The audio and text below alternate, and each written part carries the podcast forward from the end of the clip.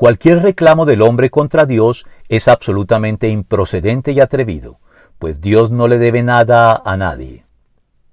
Dios es justo, y como tal, lo único que nos debe es justicia, de modo que, al margen de lo que nosotros queramos, Él siempre, en el peor de los casos, otorgará justicia a todos los hombres, porque su propio carácter así lo exige. La mala noticia es que, en justicia, lo que todos merecemos es la condenación. Por tanto, cualquier beneficio real al que aspiremos por parte de Dios es algo a lo que Él no está obligado, puesto que ¿y quién tiene alguna cuenta que cobrarme? Mío es todo cuanto hay bajo los cielos. ¿Quién le ha dado primero a Dios para que luego Dios le pague? Job 41.11 y Romanos 11.35.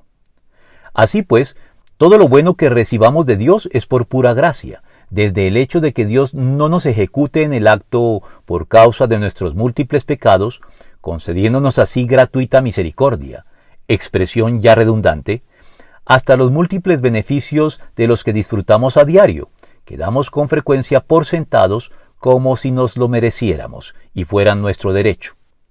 Beneficios que deberían generar en nosotros una respuesta espontánea de gratitud y alabanza, como la de Agustín de Hipona al dirigirse a Dios con estas agradecidas palabras.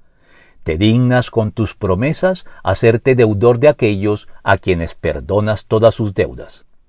En efecto, si en algún sentido real Dios nos debiera algo, sería en virtud de sus gratuitas promesas, algo que deberían tener en cuenta quienes promueven la actitud de apelar a Dios para reclamar o exigir su cumplimiento, pues aunque Él las garantice, su cumplimiento siempre debe pedirse mediante humilde súplica, y no mediante exigencia.